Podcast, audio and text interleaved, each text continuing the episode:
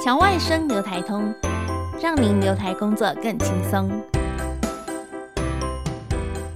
以下广告不是植入哦，是真的广告。二零二四年铭传大学海青班招生喽！欢迎学历在高二以上、年纪在四十岁以下的华裔青年，向海外各侨居地留台同学会驻外馆办事处以及保健单位申请报读。只要你是在海外出生，并且取得侨居地公民权或者是永久居留权，或是你持有中华民国护照但已加签侨居身份的人，高二以上（包含英制中学五年级肄业），年龄在四十岁以下的华侨以及华裔男女青年，能够听讲华语。并且具有中文笔记能力。收件时间自即日起到二零二四年一月十一日。这是由侨委员会主办、委托民传大学办理的两年制非学位海外青年就学辅导技术研习班。除了鼓励同学来台湾就读海青班专业课程，也可以申请回流，衔接大学部取得学士文凭，并且有机会留在台湾工作。想要加入我们吗？欢迎点选下面的链接进入 Facebook 铭传海青一家亲官方粉丝页哦。欢迎收听侨外生留台通。让你留台工作更轻松。呃，今天很开心的，我邀请到的这一位是来自于马来西亚的 Shirley。那 Shirley 在台湾开了一家很有名的餐厅，相信所有的马来西亚人都有去吃过，对吧？这家叫做八生仔大马大马的大马料理，八生仔大马料理。对，那首先我们先欢迎 Shirley。Hello，大家好，我是 Shirley。对，我是来自马来西亚吉隆坡，对，然后我是一位工程师，然后就机缘巧合底下，然后我就来到了台湾发展，然后就开始了我开餐厅的生涯。你是一位工程师，这让我实在太讶异了，因为我刚刚看到 Shirley 的时候是一个。呃，非常柔弱、非常温柔的一个女生。当时候是做什么样子的工程的部分？哎、欸，其实我是一个自动化工程师，就像类似就是哎、欸、电脑程序写电脑程序的工程师。Uh -huh, uh -huh, uh -huh. 对，当然我是一个非常贪吃的工程师啦，所以对，所以我才会往餐厅的这一个部分去发展。Uh 就是每次在写城市的时候都一定要吃东西，所以就决定要自己出来开餐厅。欸、是的，然后又很喜欢煮，然后可能受 妈妈的影响，因为妈妈是很喜欢煮，她煮的时候她又希望我们当。在他旁边当个小助手，uh -huh. 所以我们从小的话对煮的这个东西跟对吃就非常喜欢，就非常讲究。妈妈的拿手料理有哪些？哦，就我觉得每个人都是一样，妈妈的菜都是全天下最好吃的菜，每一道都很好吃，每一道每一道，uh. 对，不管是。啊、呃，咖喱啦，然后不然是那个汤啊，像马来西亚比较吃，像台湾可能吃海带汤或之类，像马来西亚的话我们叫紫菜汤。紫菜汤，对，对，每一道都是对我们来讲都是一个啊、呃、妈妈菜啦，就一个回忆。嗯嗯，对，嗯嗯，妈妈很会煮，然后也很会做糕。因为妈妈的话，其实她从小，她每次跟我们 share，就是说，哎，她就来自一个比较贫困的家庭，然后从小的话就要一早可能凌晨四五点就帮隔壁家的，哎，就是那个奶奶做包、做包子、做，包子做糕点，然后他们就赚一些赚一些零用钱，然后就要凌晨四五点就去卖糕卖包这样子，对，所以她她觉得。当时也是很喜欢讲，看到那些东西其实就很嘴馋了。对，但其实这个也是我们儿时回忆。那我们儿时回忆的话，就得吃一些马来西亚糕点啊，可能就是哎，那个我们所谓 tea time 的时候，我们都要吃一下马来西亚包啊，然后糕。然后马来西亚是一个三大种族的国家，是。那有些糕点是马来人的，那有些糕点是华人的，有些是印度人的，是对。所以话，我们马来西亚人对这种糕是。也比较多元化，然后也比较多选择，嗯，就什么都会做。对，不管是甜的、咸的都有，嗯。因为你们本身是华人，对，然后但是是在马来西亚生活，所以其实这些糕点、这些东西你们都会制作。哎，对，然后马来西亚比较特别一点就是我们因为有三大种族，所以我们的糕点的话，就可能有些我们叫巴巴妞尼亚，所以糕点我们叫娘惹糕，就是巴巴妞尼亚。对，娘惹我们称为娘惹糕，对，娘惹糕。然后就是娘惹的来源就是想说，哎，马来人。人跟华人结婚是，但他们就称为巴巴雍呀，然后做出来糕就叫娘惹糕。哎，好有趣！所以娘惹糕是一种结婚吃的糕点。哎，不是，娘惹糕是啊，这个就是娘惹糕，就是说马来人跟华人在哎结婚，他们就他们就哎把这个文化带到来在马来西亚。哦。对，然后他们制造出来的糕，我们称为娘惹，因为他们叫娘惹，他们的人他们叫优雅，他们这个族群叫优雅。优雅。对他们，他们就特别会做糕点，然后糕点特别好吃，然后就把中哎就是可能华人跟马来人的文化结合在。在一起，然后就制造出这一个糕点，就叫娘惹糕，就是这样黏黏的，然后有点透明，哎，对的，哎，有彩色的，就是我们以斑斓为主，那斑斓，斑斓叶为主，然后以糯米做搭配，然后就可能是蓝色的话，它就是用那个什么啊，就是那个叫什么。蝶豆花啊，蝶豆花，对，就是会用一些大自然的颜色，用原生的植物来作为染料，而不是用食物的染剂。是的。对是的，所以其实，在华人跟这个马来西亚人，呃，他们结婚之后，然后在马来西亚生活下来，他们后来发展出了娘惹糕，变成是马来西亚很有名的糕点。糕，对，哎，好有趣哦！所以其实你们呃这样从小吃的餐点就会很多元，非常多元化，对，有华人的，然后有马来西亚的，有印度的，嗯、度的对、嗯，所以。从小耳濡目染，让你们很会做这些餐点。其实可能不会做，但我觉得马来西亚人都很爱吃，尤其人，我们到了台湾过后，可能我们就会觉得，哎。更加想念这些这些啊糕点，然后就想尽办法把它给制造出来。应该是说每个人都很爱吃吧，尤其是对不对？你们在任何时间点如果有这些东西的回忆，对你们来讲，那个都是妈妈的手艺。对，然后可能从小的话就觉得，哎，这些糕点好像离不开，在生活上是离不开的。然后可能到了一个。到了可能其他的国家，就开始就非常想念了。嗯、是对，嗯，那为什么样呃会来到台湾去开这个餐厅？因为其实如果说你在马来西亚是个工程师的话，这个职业在当地应该是蛮不错的。哎、嗯，算是的，因为其实的话，我刚工程师的话，可能我一年在家里面可能也没。超过两个月，然后就一直都是在 outstation 在出差，对。然后刚好那一年来台湾创业的时候，那一年是刚好爸爸登革热过世，哦，刚好当时的就是家里面气氛啊，然后氛围其实都是非常悲伤的，嗯，尤其是妈妈嘛，就不管是待在这个屋子或者待在这个国度，感觉上都是走不出这个阴影，那就感觉上哎。那倒不如带妈妈换一个环境，嗯，对，然后她可以更加 focus，就更加专注的，可能是在，诶，可能煮啊，那可能就做糕点上面啊，转移她的那个视线注意力，这样子的话，感觉上她可能有一些，诶，生活寄托，是。对，那可能就觉得，诶，这样子会慢慢的走出来，这样子，嗯嗯嗯，所以。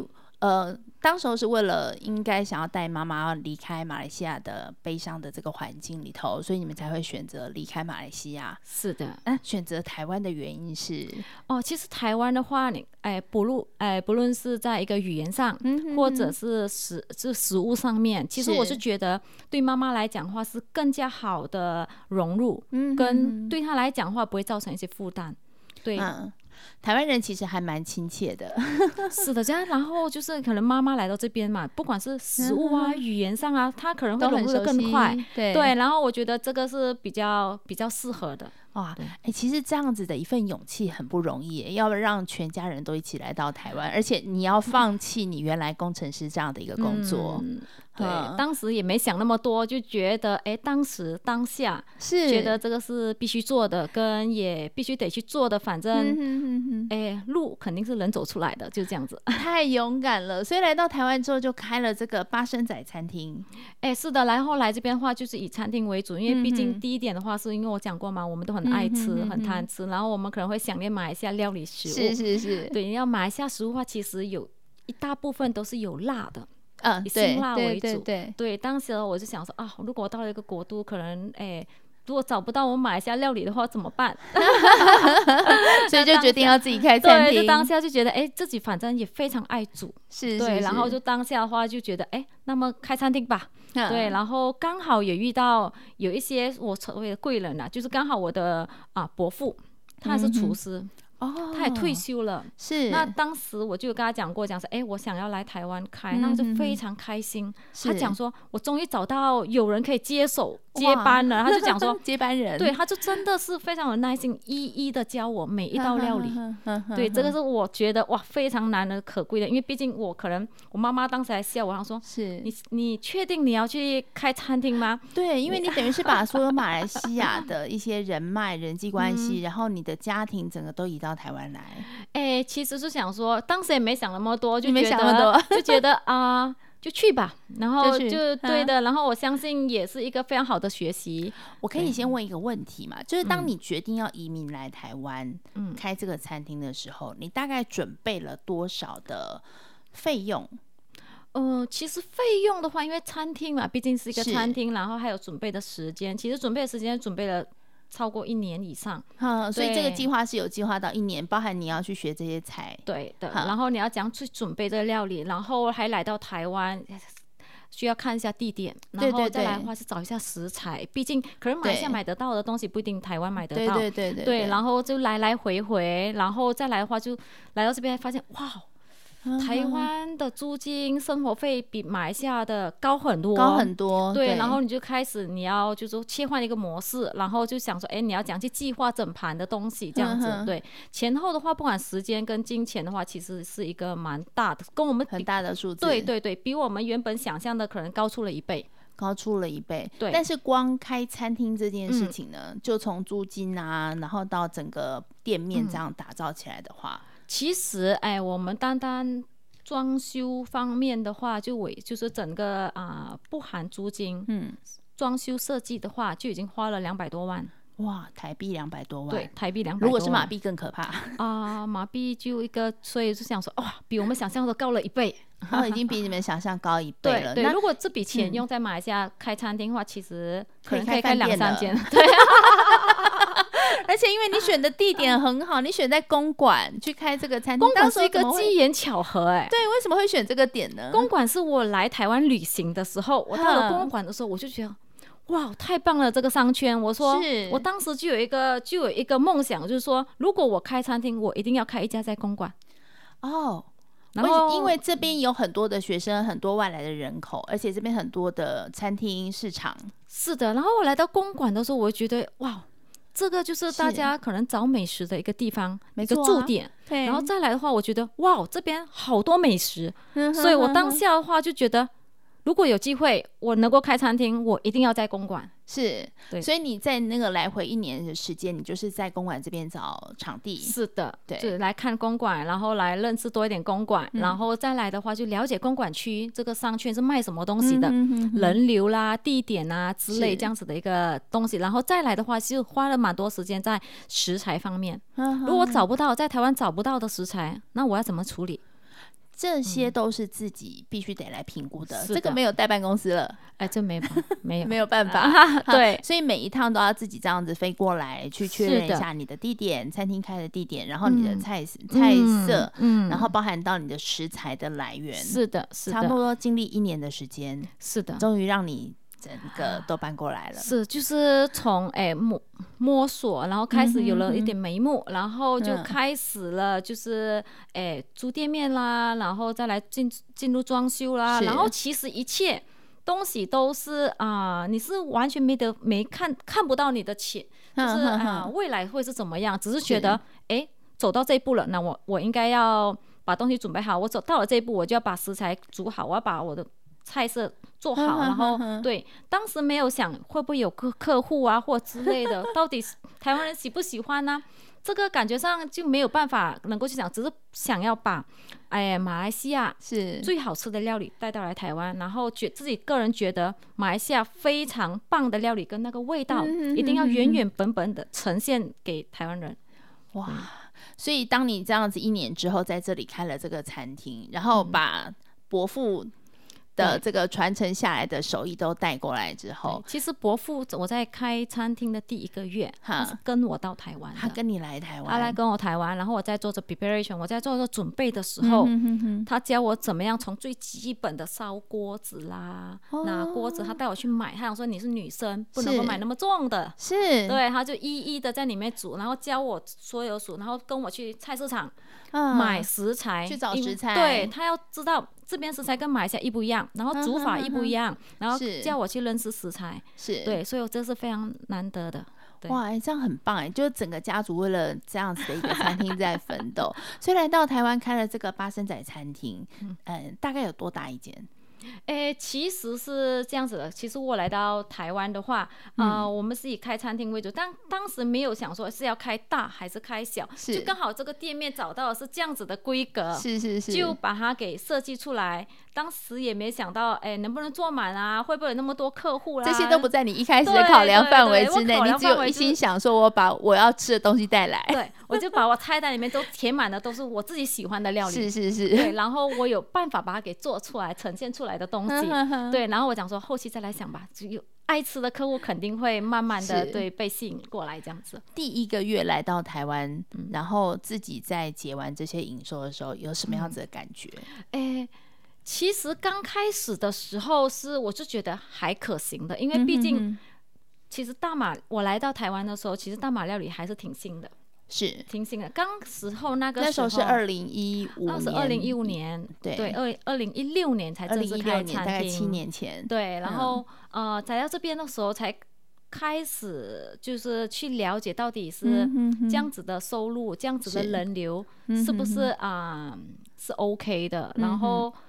第一个月的话，其实我个人就觉得还挺 OK 的，因为就觉得，哎、哦，还是有蛮多人会欣赏的，大家都会哎知道你在这边开了一个正宗的马来西亚餐厅，大家都来了，哎，就觉得是啊，会、呃、靠一些马来西亚的朋友，嗯、对，然后来互相介绍，然后我觉得第一个月，其实我自己本身的一个心里面的预算是，你至少要做一个六个月以上。因为口碑啊，或者是这些东西是需要慢慢的建立的，然后一刚开始就已经做了亏钱的打算，嗯，对，也觉得诶成功 不是必然的，然后就觉得 肯定会在这路上遇到很多东西啦，然后需要去磨合啦，然后需要去接受，对，所以前面的话其实也确实是遇到就是没有客流的时候也遇过，当然很懊恼，都觉得。怎么别人店都那么多人，那我们的店怎么没人？就有些无三七七，为什么别人都往别人店去呢？是，对，有都有经历过这样子的一波，对，然后慢慢的就哎，感觉上还有就是透过怎样的去跟顾客做交流，嗯嗯嗯，然后在服务上，然后再跟啊一些可能就是一些 networking 嘛，就是讲说哎，怎样去结识一些认识一些新朋友，然后这样在菜单上。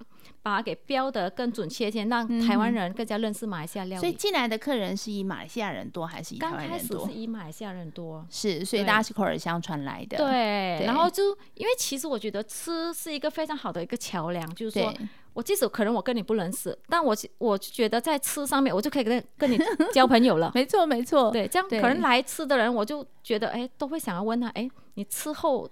饭后感是怎么样？就觉得还 OK 吗？然后就就这样子的话，可能我是希望借由此机会跟每个人就做朋友，这样做聊天，然后可以互动一下之后，对，然后就可以更了解说你的东西对他们来讲适不适合。对的，然后才会从台湾人的口中知道，哎，原来哎，可能他们是喜欢吃有酱料的啦，没酱料，或者他们会很好奇，为什么马来西亚人吃东西总是得有一盘小酱料在旁边？嗯，辣椒吗？辣椒啦，对不对？酱料，因为马来西亚辣椒种类非常多，有生辣椒，有辣椒酱，是对，所以他就觉得这怎么吃呢？尤其是咖喱，所以他就觉得这把饭往里面倒呢，还是淋着吃呢？所以就每个东西都很新奇。然后发现哦，原来这东西的话是需要跟大家就是介绍。哦，怎么样的去享用这个马来西亚料理？嗯哼，对，所以我就觉得啊，这个是一个非常棒的一个交流。可是你在内场里头在煮的时候，你还要招呼外场吗？还是说，其实一开始你就有请一些员工？哎，其实是我过来的时候，不只是我一个人过来，是我的表姐啦，对，还有大家都一起来帮忙，我妈妈啦，对，尤其是我表姐，因为毕竟哎。出活还是年轻人来干，因为毕竟，诶、欸，做餐饮业其实非常累的。是，呃，可能一般我们看到，哇，你打开门营业，哇，十一点、十一点半，然后做到九点半，嗯、那可能早上一早七八点，我们就要准备食材煮啊，然后到才可以在预定的时间内营业。然后煮完了，卖完了，结束营业了，那我们还要收拾啦，然后开始备料，嗯、准备调料。的。对，所以这个。工程后面的东西是没人看到，但是我知道是非常长的一个，对，非常累长的一个累的一个时间。但其实话就非常前期的时候有家人陪着，啊、这个东西是非常难得可贵的。啊、对，非常只能够讲说前面是非常累，但是累的是觉得哎、啊，挺值得的。嗯、每个东西对我们来讲都是。哎，有进步的，然后哎，有看到顾客会欣赏的，嗯、那钱都是我们的一个动力，是。对，这很重要啊，不然开了那么久，对，是赚钱很重要，对对，然后就觉得哎，有人欣赏你的食物，哇，那真的很开心哎，非常非常开心，对，所以话，哎，当每个人觉得哎，你料理啊好吃，然后哎，你们原来这道是马来西亚料理的时候，我觉得哎。嗯那我觉得可以借由这个机会，好好的去，诶，就是啊，去介绍马来西亚的食物，马来西亚的料理。我觉得这是一个非常好的平台。真的，所以其实你透过这样的一个方式来到台湾之后，然后借由美食的方式跟这边建立了一些连接关系。是的，对。那我知道说，其实，在你店里头有很多打工的小朋友，其实他们是来自于马来西亚，或是来自于这个台湾。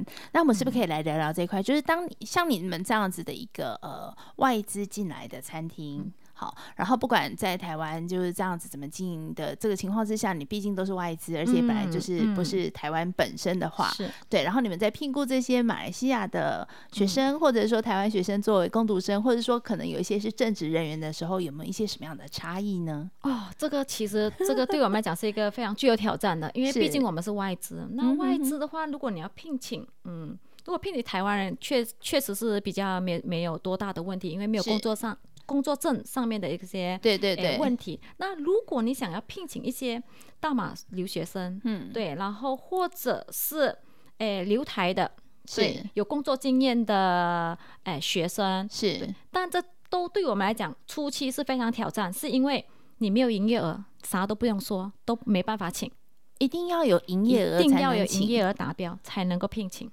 这样子啊，所以营业额大概要多少我才能够请工读生？诶，如果是我，我记得是每个行业都不一样。嗯，在餐饮业上的话，尤其是外资，你得达到每一年诶超过一千万，每一年要超过一千万，你才能够请人进来帮忙。对，对包含工读生也是嘛？诶，工读生不需要，工读生只要有工作证，其实你就可以聘请，嗯、但你得符合诶，就是劳动部，嗯哼哼，哼，诶。就是定下来的，就是每个工读生可以工作多少个小时？是是是，他们有规定的。其实因为像这些侨生们在台湾，就算是你是来念书的，然后如果你要工作的话，你还是必须得要有工作证。肯定。对，因为包含像他们去实习，我们当时也都要帮他申请工作证。是的。所以他们是有工作证就可以去你那边工读。对。但是如果说你要聘请他成为正职的时候，连你餐厅本身你的营业额都要到达一千万，你才能够聘请一个正职。对，这对于我们餐饮业来讲。啊，就是一个非常大的挑战，因为这门槛有点高。因为如果一千万，我把它平均到每一个月来算的时候，你每一个月至少要有一百万的营业额。是的，所以对于出去我们来讲，我们觉得哇哦，一百万好 高的门槛啊！是，对。所以你大概有多少的时间之后，你才能够开始请这个正职的员工？嗯，两两年过后，两年过后，那一开始你们自己在这里头的时候，就是大家。哎、欸，其实我们是聘请了很多工读生，是，是，是，因为一来是时间时数上，二来的二来是还有就聘请了很多的是，哎、欸，台湾人，嗯哼，对，但也有一些搞笑的事情会发生啦，就是对的，因为毕竟可能台湾人也不太。不太了解马来西亚的文化。对对对，马来西亚文化，如果你聘请为厨师，那我们就要花很长的时间去跟他们一一的做介绍。每个马来西亚食材，为什么马来西亚这么煮？哦，你们有聘请过台湾人当厨师吗？肯定有的，肯定也是有，肯定要的。为什么呢？是因为想要把台湾的一些口味融合进去吗？哎，第一点就是你再来，因为第一年嘛，我们没办法聘请大马人，嗯、哼哼，那我们就会聘请台湾人。然后我觉得是一个非常好的交流。嗯，对。那如果你第一点，我发现能够留下来的，能够继续做的，你第你要你一定得符合你能够吃辣。嗯，对，没错。因为毕竟马来西亚的食材上，像你看我们大马餐厅卖的很多都是辣的，对对对，什么三巴啦、辣死你妈啦，这些东西其实都是辣的。对，但如果你不能够吃辣的话，你就没办法试味道。嗯，对，你就不能够了解。如果你不爱吃辣的话，其实他们就。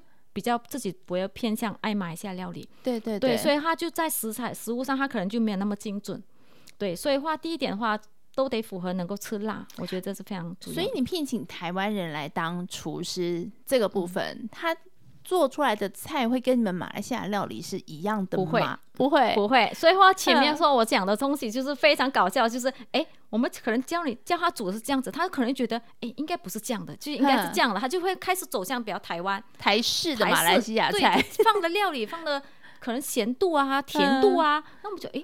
怎么样？同样的东西煮出来的东西会味道不一样的，对，所以前面会做了非常多的教学哦，对，然后会定了一些 SOP，嗯、让他们去 follow，、嗯、然后会让他们就多接触马来西亚的那个诶食物，是，然后到了我们诶比较有能力的时候，那我们就办了一个啊，就是员工旅行，我们就直接把他们带到马来西亚。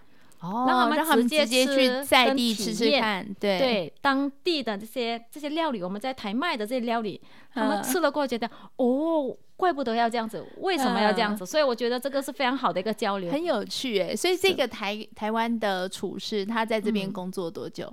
哎，其实台湾的话，嗯，我有一些员工，其实从我创业初期就一直跟我到现在，到现在，对对对，哇，所以真的很可贵。我也我也在。其实是互相学习跟互相成长，嗯、然后在他们身上我也看到学到非常多。是对，不管是台湾人也好，在工读生身上我也学到非常多。每都像我们小妹妹、小弟弟他们这一帮，真的是一个，因为马来西亚其实很少打工，就出来打工。对，就是可能在读书时期出来打工，但是他们这帮小朋友得念书，嘿，然后又得抽时间出来打工，是，然后为自己的生活费啊。对，然后拼搏努力，然后摄取就是，诶，赚取一些社会经验。其实我是在他们身上看到，嗯、哇，我觉得这是马来西亚人得去学习的，啊、非常难得的一个社会经验。嗯哼哼，对，然后再从台湾人。就是聘请台湾的厨师嘛，那我们就会更加了解台湾人的口味是怎么样的。嗯、哦，其实你刚刚有提到说，其实你在聘雇这些员工的时候，不只只有马来西亚跟台湾的，对，嗯、那还有包含到可能像缅甸啊、越南啊这些都有。是的，像缅甸啊、越南啊，然后还有印度尼啊，对，印尼啊，嗯、对，嗯，那在聘这些人的时候，他的规则上有什么不一样的吗？如果工读生的话，就是一样，都得有。工作证，对。嗯、但是如果是他们是诶、欸、在台毕业生的话，嗯、一样，你的营业额门槛肯定得到。就是你你们呃这个店家的部分的营业额必须得到一千万，对，你才能够去申请说，我需要一个这个外籍的员工。然后这个员工他还得通哎、欸、通过台湾的评点制，评点制。积分，对。嗯有因为他你是餐饮业，而他必须得是什么科系毕业的吗？嗯，最好是在他也是餐饮系的或餐旅系的，哈，那他比较加分。对，就是一来是比较加分，二来话如果有相当的工作经验的话，是也是加分。然后再来的话是语言上。对，像如果你是有诶、欸，这样可能你会有英文啊、托一、嗯、啊，或者是诶、欸、中文啊这种的资格的话，其实它也是一个在评点之上是非常加分的。哦，就语言啊，因为你要跟你的这些可能民众啊去介绍一下你的菜色、啊。是的，因为毕竟我们是 马来西亚料理餐厅，然后来吃的可能七十八仙确实我们是诶、欸、为了台湾人，然后但是。我们还有很多马来西亚人啊，然后可能是哎马来西亚外交部的，嗯、哼然后他们这些东西，他们这些是不会讲中文的。嘿，当然来到马来西亚餐厅的时候，其实我们是以马来西亚的国语，就是马来西亚马来语为主来做交流，其实是比较亲切的。是是是。然后还有就是更加好的去做介绍。嗯。所以话，哎，不管是印度尼西亚的学生，或者是大马学生，其实他们是比较加分的。是对，因为我们。这两个国家我们都是比较熟悉，对。对，然后食物是。上面会比较相近，嗯，对，吃的东西上面料理上面会比较接近的，然后哎，我们更加好的可以去跟台湾顾客做介绍。对对对，然后我们会跟他讲的更仔细一点点，就是里面用的食材啦，能吃辣不能吃辣啦，然后如何，他们也比较能够理解。对对对，嗯，所以你在聘雇这些学生的时候，有没有遇到什么困难，或是有什么样子有趣的事情呢？哦，在聘雇学生的话，其实啊。OK，第一点的话就是帮他们申请工作证嘛，那其实就遇到一些是门门槛上的问题，是。对。再来的话就是他们自己本身有些学生，他可能就觉得，哎呀，总之我要能够毕业就好了，但他们没想到，你你的毕业了，你的成绩是否可以在台湾找到工作，其实这是非常主要的，因为评点这一算下来，你没有达达标，没有超过七十分，其实你是很难让任何一家，诶那个雇主来聘请你。就算我有一千万的营业额，但是你的点数没有达到的话，我一样没有办法用这个去把你留下来。对的，对，所以你不能说只有来打工，你的成绩也要 还不错。所以我每次都呼吁这些小妹妹、小弟弟们，我说，诶，你们如果是以后是毕业了，你们真的想打算留在台湾工作的话，嗯、你们先去。了解至少最低分数是多少，成绩也要好啊，孩子们，不是说我来这边打工，然后我成绩就可以不要管了。对，那我是觉得语言也是非常主要的，因为毕竟的话，语言是加分题。嗯，那。在四年的大学生涯去考个托一，我觉得是考个托一的话，你的分数会更好一点。是的，然后我觉得不管是你是往 marketing 方面发展，嗯、还是在哪一个行各行各业，其实考个英文或啊对是美语，其实我就觉得都是加分的，都是很加分的。所以你会鼓励他们就是好好的进修，把你的该身上有的一些技能都提升了。是的，然后去参加多一点课外活动。嗯嗯，都是加分题，都是加分题。那这些工读生转正的机会是有的吗？哎，转正这机会肯定有的，肯定有。对，有多少人转正？诶，其实我们的餐厅非常棒，就是诶，几乎现在目前申请的都已经是转正，但至少是三四三四位都已经转正，有三四位都转正，都是马来西亚的同学。哎，马来西亚印印尼都有，印尼。对，嗯，到目前都还在工作，都还在工作，都还在工作。嗯对，这是我们比较开心看到的，就是对。然后对他们来讲，他在：“哎，我他们之前我们有问过他们，哎，为什么你们选择来我们餐厅打工啊？”对啊，对。但他第一点是觉得，哎，马来西亚料理嘛，那我觉得在一个自己熟悉的。餐厅里面打工，那我每天都可以吃到马来西亚料理，这是员工福利。他们第一点吸引他们的是来自于食物，食物。第二点的话是来自工，哎，就是里面的一个环境啊，就是毕竟我每天跟他讲的，其实我们都是出来异国打工的，就是人在海外。那我是希望除了可以提供一个马来西亚料理给大家以外，那对这些员工或是对这些小朋友们，那我就跟他讲，我的餐厅八生仔就是你们第二个家。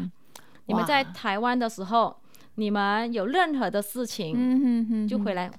就回来，我们八生仔，就到巴生仔来。对对对，不管你们想吃的，或者你们想聊的，遇到问题了，我们是你们第二个家，不要忘记。是是是，对，这对很多在呃海外求学的学生来说，它是一个很温暖的存在。因为第一个食物是有记忆的，它是一个我家乡的味道；第二个人也是有温度的，嗯、让他们会觉得说有回家的感觉。因为我自己本身我就觉得，哎，人在海外的话，嗯、你需要有一个觉得，哎。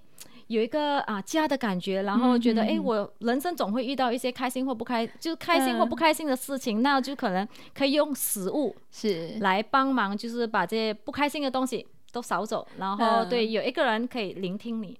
是。对，就回家吧，小孩子，这真的很重要。可是你现在还开了一个这个商场的部分。哦，商场的部分的话，其实这个也是个机缘巧合底下，是，毕竟我们三年前不是遇到了疫情嘛，对对对，对，在疫情爆发时期的时候就。嗯大家都没办法回国，嗯，然后大家都非常想念马来西亚料理，当时又不能出来吃饭，嗯对，但是我们这些东西不可能每天都让他们点外卖，毕竟是一个很大的一个花费，嗯，对，大家就问我，就讲，哎，Shirley 有没有办法帮我拿到，哎，某某酱料啦，酱油啦，我想念马来西亚的可能咖喱鸡啦，能够做酱包啦之类的辣椒啊，很多很多这样子的一个需求，是，那我想，我是餐厅的，我进口的都是。大包装的，嗯，那我说我想个办法，我帮你们谈一下，然后我就有上网看一下，哇，为什么网络上代购那么贵？很贵，对。那我说学生怎么负担得起呢？嗯，不要讲学生，我自己去买的时候，我就觉得挺心痛的，心就很痛啦。例如像说，呃，之前学生有送过我白咖喱泡面，啊、那个，对，对听说是全世界第一名的那个，嗯、然后就看到我们自己的网络大概是你们的两倍到三倍的价格。是的，我自己看到我就觉得有点吓到，我就说，哇哦，怎么这么高单价？然后在这个机缘巧合底下，我就想说，哎，我能够怎样的把这个东西带进来？然后，哎、嗯。我就找到了外交部，然后马来西亚驻台对，然后 MFTC，那我就跟他讲说，我想要把这个东西给带进来，这样子。那我们刚好，我跟那一个当时的那一个主席也非常好，那、嗯、他就跟我讲，他就跟我讲，Shirley，他说你就去做。他说有什么需要的话，那你就来找我，那我们看一下怎么样可以协助你在这方面。对，对，然后啊、呃，我就刚好，因为我讲过我是工程师嘛，嗯、但我刚好我是在。Food and beverage 饮食业这一方面，嗯、所以马来西亚的很多厂家都是我认识的老顾客。哦，然后我们当下我就写了几封 email，然后打了几通电话，我就说拜托拜托，我说有没有办法把我让我把这些食物给带到来台湾？我说我们在台的马来西亚人，嗯哼，非常想念马来西亚食物，尤其是马来西亚泡面啦、马来西亚辣椒啦，这些东西是我们当时没有办法没有办法买得到，买得到也非常贵的。所以话，我就跟他们挪了。其实我们前后我都跟他们谈了将近六个月左右的时间，啊、因为毕竟人家是大企业，人家怎么会想要卖给你一个小小店家，就这样子的一个东西。然后前前前后后我就跟他谈了蛮久，然后我也写了很多 proposal，然后我也帮他做了一些 marketing 市场调查，说为什么我需要这些马来西亚的食材。然后对，然后。在他们答应我的那一刻，哇，我真的是非常非常开心，跟非常非常的感动。因为在台湾的马来西亚人也很开心啊，因为这可能是他们的一个许愿 wish list，他们就觉得我在台那么久了，从来没有在这边买过一个马来西亚正式进口的泡面，然后没有东西，所以我就非常开心，是觉得哎。诶我这个也是我自己的一个心愿。我当时到台湾的时候，觉得为什么没有马来西亚的那个 迷你市场超市能够可以提供我这些马来西亚的酱料原材料？对，当下我就说，与其等，不如我自己来吧。然后我就把这些呃 party 就找出来，哎，我还缺什么啦？怎样进口啦？哇，当时真是搞得焦头烂额的，真的是就遇到了很多瓶颈，但也一一解决了。然后也非常感谢当时 MFCC 的主席 Shannon，他就跟我讲，Shirley，you just go ahead。他想说你去做，他说我都会帮你。对，然后他就跟我讲说，不用担心，他说，哎，我们大家都非常需要这个这个啊、呃，马来西亚的这些原材料，进口原材料。他说，哎，非常开心你能够把这个东西给做出来。是，他当下他就。他就帮我非常多，他就跟了那个马来西亚的那个啊进出口协会提讲说，哎、嗯，舍利那边可能有些进出口的东西，你们可以去帮他协助他。是是是。对，然后再来的话，他有他也有，就当下就我在开幕典礼的那一天，他非常非常阿莎里，他就说我肯定是当你的开幕嘉宾，然后他也把那个台北市副市长给带过来。哇，真棒。对，然后他讲他也非常开心，因为在他在任期当中。在台湾是我是第一家马来西亚的那个小超市，超市对，所以这个是我非常开心，是有这样子的一个机缘巧合底下，然后把这个比较对我来讲也蛮有意义的东西给做出来。对，其实很多人就跟我讲，所以你干嘛去开这个东西是不赚钱？我说，嗯，当时我没想去赚不赚钱，但我是希望把这个东西给带过来，毕竟我也非常需要，我觉得在台的马来西亚人非常需要。是，然后我觉得这也是个非常好的平台，我去好好的介绍马来西亚的食品。呵呵，它就是超市，它有网络购物的部分嘛？有也有网络购物的部分。我觉得这是台湾最棒的地方，我发现。嗯，因为在台湾网购的话，我觉得你只要下订单，隔天你就可以收得到，这是我非常喜欢的。对，Seven，叮，马上第二天我就可以收到我要吃的料理，我觉得哇，这是我非常开心的。你已经在台湾非常熟悉了，我觉得这个比其他国家我。我去待过那么多国家，我觉得哇，我这个台湾这一个这个网络，嗯、这个东西非常成熟，做的非常好。然后我就觉得哇，台湾这个平台，你不需要讲说，哎，我需要开十家八家的那个东西都不用。的的店面，那我只要把这网络系统做好，大家都可以买得到我的我的食物。对，是我们今天请到的是这个八生仔的 Shirley 哦，那他很可爱的是说，他当时候来到台湾是一股的热情，然后他想要把他这个煮东西的这些可能呃很喜欢吃东西、煮东西的这个部分带到台湾来，所以他就来了台湾。然后又因为呢，别人就问他说，那可不可以帮我们呃买到一些比较生活上可以用到的一些食材的部分？他又开了一个小超市。是的，凭借着这样子的热情，他在台湾其实就开了一个餐厅，开了一个超市。如果说今天有机会，呃，有有些学生他们也想留在台湾，然后也想要开这样餐厅跟这样超市的时候，嗯、你会给他们什么样的建议呢？哎、欸，其实我觉得，哎，先定好你自己的目标，你为什么想要开这个超市？嗯、为什么你想要做餐饮业？嗯，因为很多人看到的都是成功的一面，其实很少人看得到他后面。的一些你需要的毅力，是然后你所经历的一些挫折，就像餐厅，你在疫情期间的时候，我可以餐厅被闭关关闭嘛，当时只能够当时候餐厅是先关起来的，哎，就是不能营业，因为不能内用。对，然后当时的话，那也没有顾客出来。然后当时可能我之前在我们在外卖当下的时候，这个外卖的那个系统可能做的没那么诶齐全。对，当时的话就陷入了一就非常低迷的时候，然后没有顾客啦，没有营业额啦，是。几乎快放弃的情况底下，对，尤其八生仔，因为八生仔我们也做了很多次的那个转型。是。因为八生仔的话，我们是以那个陆路起家，就是说串串起家，哈。对，然后串串的话就变成像类似火锅类。哼哼哼，当时疫情不能供锅，对不能吃这些东西，完全直接断完，所以你们就在转型，就在转型，然后我们就开始刚好非常感谢当时有那个阿松、呃、微醺跟那个光良他们就开始了一连串的那个便当。订便当给护理人员。哦，对，那个时候就开启了，我觉得哎，我需要转型，是。对，然后我能够怎样的在大马料理的这一块食物上面再做出哎改变，然后让大家哎在疫情期间也可以享用马来西亚料理这样子做一个出发点，嗯、然后经历过没有营业、没有营业额、没有收入，然后在亏钱的底下，你要有靠着就是坚持了，就是。非常清楚你自己本身的方向，然后你想做的事情，对，然后有一班非常，诶，就是支持我的这些员工，连工读生，他每天他就知道，他就这样说，啊姐不要放弃。我们可以熬过去的，是，其实就是有他们这样子的一句一句话，然后帮我撑到现在。然后我还有我的家人，我的表姐，我的弟弟在这边。哇，我觉得如果没有他们的话，其实是很难的。其实创业不是一个人的事情，它是一个团队，所以你要有一个非常好的团队，然后你要有一个共同的目标，那你才能够一步一步的走下去。嗯，哇，听起来好棒！你现在手哎，你现在的这两个餐厅跟超市里头有多少的员工？嗯，如果加上工读生的话，应该在二十位左右。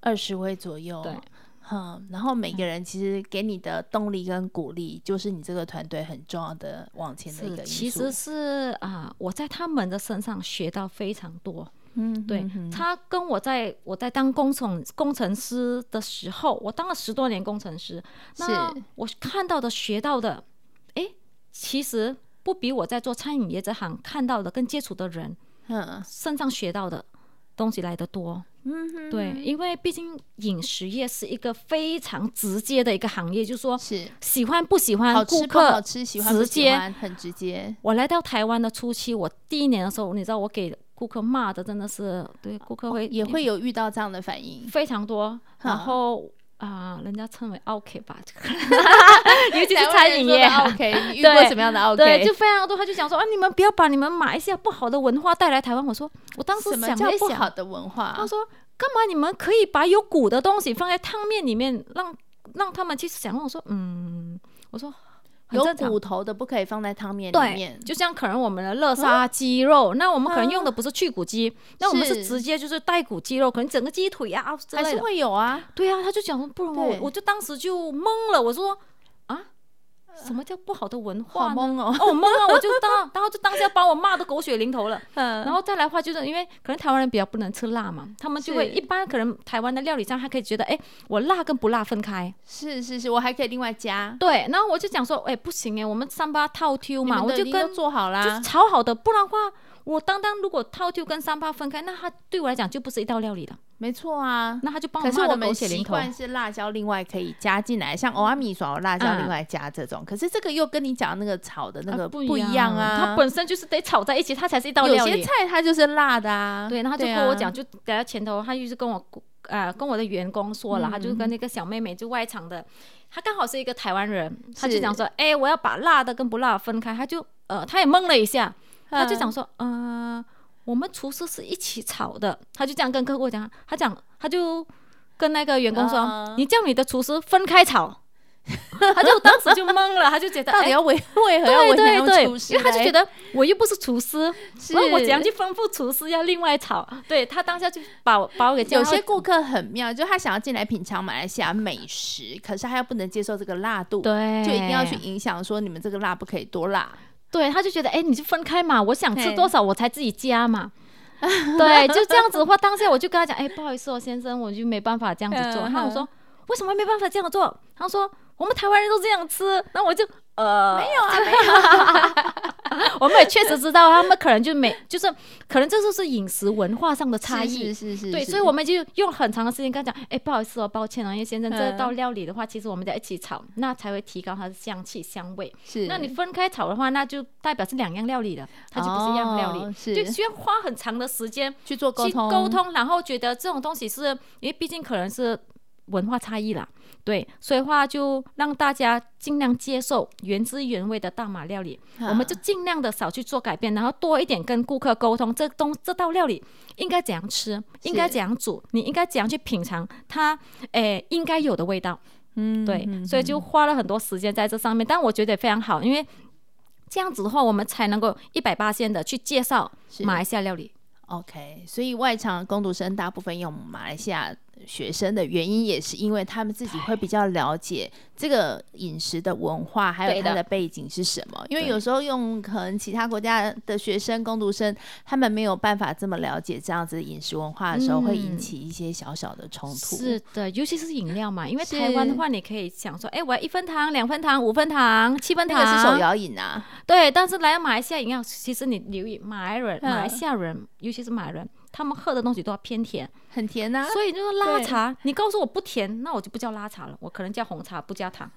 对，就是这是文文化差异。他跟我讲说拉茶不要糖，不要甜，我就嗯没办法，因为我们不是另外加加糖的，我们是用炼乳煮的时候，对，就一起煮了，不然我们没有那个香气。对，然后就讲啊，这个我们讲，嗯，不好意思，没办法。然后就啊，我怎么没办法？那糖度你们不能调吗？就放少一点啊。我说嗯，对，所以就会有一 些，但我们就跟他解。释啊，这是炼乳，不是糖，马来西亚里面放糖。哦、对，那就希望他们能够去接受。我说，不然你们先喝。嗯哼哼。如果真的你们觉得太甜，那我可能给你一杯水吧。是，你就调到你要的那一个甜度。何必呢？所以话就先先希望他们先试一试原味。嗯。对，然后再依照他们自己想要去做调整。那我们尽量的话，我们都不。不帮他们做调整，因为我觉得这样子的话就少了，就是大马比较原汁原味的味道了。其实来到巴生仔餐厅，你就要做好一个心理准备，你今天就是来到了马来西亚的国度，你先要体验的是最正宗、最传统的马来西亚的菜式，是，的，对不对？因为我们的餐厅，对，因为我们餐厅的话是讲求的话就是原汁原味，然后我们的料理食材，嗯，九十九八仙是从马来西亚进口的，哇。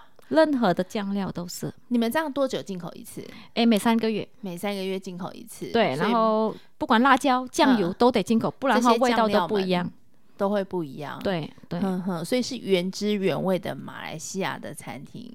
未来的目标是什么呢？哎、欸，其实我们未来的目标的话，希望哎、欸，我们能够借由。更加多的机会，我会我希望研发更加多不同的马来西亚料理，把它给带到来台湾，然后诶、以不同方式去呈现，嗯、然后再来话就是诶、欸、更加好的让台湾人能够接受，对，这是我未来比较想想走的方向，因为毕竟马来西亚料理太多了，但我又没办法在一间餐厅里面把它给全部呈现出来给客户，但因为这样子的话会影响整个餐厅的流程跟方向，是对，是那我就希望。以后有机会的话，我可以分成几几种不同的主题，嗯、把它给带到来台湾，然后就用不同的那个啊，我因为毕竟马来西亚有嗯华人食物、马来人食物、印度食物，是。对，用不同的主题把它给带出来，然后再介绍给台湾人或者是在台的马来西亚人。好，因为你刚刚有提到这个疫情期间经营上比较困难哦，嗯、那有没有在疫情期间推出的一些比较新的呃一些想法呢？啊、哦，这是有的，因为疫情嘛，大家都没办法回马来西亚，尤其在新年的时候，对对对，对，对，然后他们都没有办法回去。我想到，哎，我自己本身是很期待年夜饭的，那我相信很多大马人跟我一样，嗯、所以我就啊、呃、胆子很大的，就说来吧，我们就来办一场就是新年的除夕晚宴。哇，这对于在台湾的这些学生来说是一个很棒很棒的活动。诶，我可能没有想那么多，我是想说，诶，我新年吃年夜饭，我也不想一个人，我需要有人陪，热热闹闹的，对，对，对，对，然后我当时就想说。就豁出去了。我说我就要把除夕夜，我要把年夜饭给办出来。然后我是希望百人宴。我说至少每个人就是哇，希望可以哎想要留在台湾的，然后想要一起过新年的，嗯、那你们就来报名，然后我们就一起吃个年夜饭。对，当时我就筹备了好几个月的年夜饭，然后我就不停的煮，不停的煮，不停的煮。对，就把我一些哎我记忆中的年夜菜是给。做出来，做出来，就一直试吃，一直试吃，一直试吃。然后当时很多人都问我，他说：“你没有做过这些东西，你要在同一个 时间，你要做给一百个人吃，行吗？能吗？”我说。不要去质疑，我说做就是了，把时间安排好，把能力安排好，然后把食物煮好。当时只有这样子的一个想法，然后不停的彩排，不停的彩排，不停的试菜，不停的试菜。是对，就想要把一心一意的把这个东西给做好。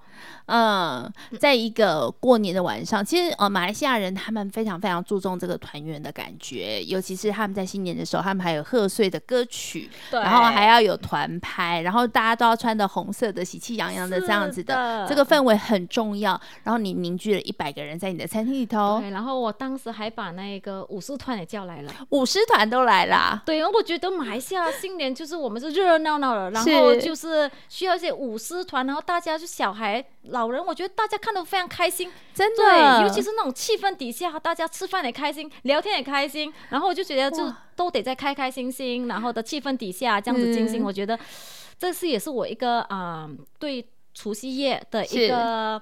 一个经历，然后就想说一个想法，对，一个想法，然后是必须在这样子的一个氛围底下的。然后当下的话，就跟一般大马人一起，我就觉得啊，回不了家，还有一般大马人一起庆祝，我觉得当下是非常非常感动的。对，好，那我就觉得我们最后要用大马人他们在干杯的时候会做的事情，我们来做今天的 ending。好，呀。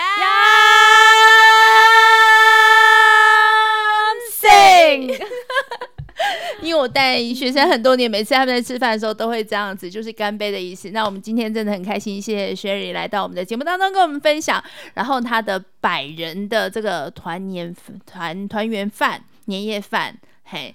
相当的成功，今年会再办吗？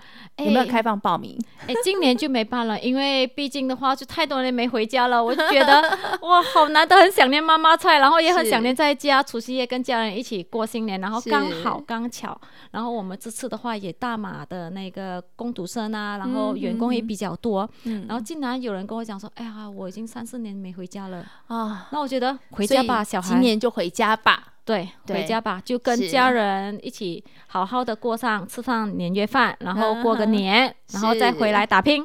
是，不管怎么样，不管你在哪边，当你想家的味道的时候，我们就来到巴生仔。对，然后今年我们就一起回马来西亚过年。好，我们谢谢 Sherry，谢谢大家。听完今天的节目，不知道您对于留台工作有没有更了解了呢？